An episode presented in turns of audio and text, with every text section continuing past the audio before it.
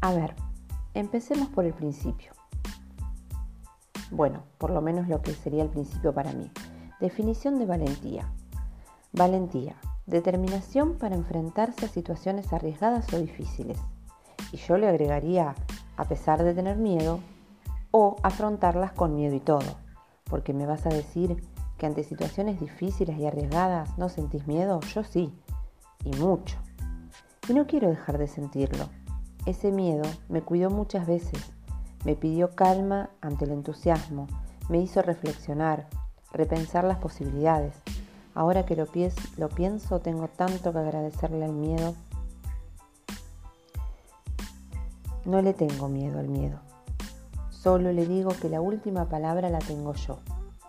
Cuando él llega y empezamos a conversar sobre los pros y los contras de hacer o no hacer tal o cual cosa, de ir o no ir a tal lugar, de tomar o no tomar X decisión. Lo escucho, evaluamos juntos y cuando él me empieza a traer todos los contras, yo le traigo los pros. Cuando él me trata de convencer de que no voy a poder, yo le cuento con qué recursos cuento. Cuando él me avisa de los posibles peligros, yo le cuento las posibles soluciones. Cuando él me recuerda los mandatos y las creencias, yo le traigo quién soy y todo lo que aprendí para llegar hasta acá. Cuando Él me avisa de las posibles futuras catástrofes, yo le muestro el plan B que estoy diseñando por si eso llegara a pasar. Y después de muchos, pero muchas idas y vueltas, le agradezco, le doy un fuerte abrazo, lo suelto y lo dejo ir. No sin antes decirle, hasta la próxima, nos vemos, porque sé que va a volver y está bien que así sea. Si no, sería una kamikaze.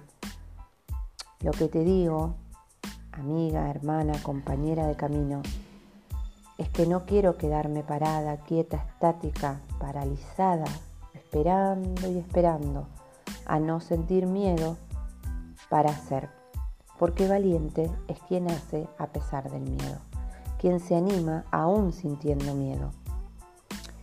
Me pasó muchas veces que muchas de esas veces que mi amigo el miedo llegaba y no se quería ir, en las que yo me hacía una pregunta.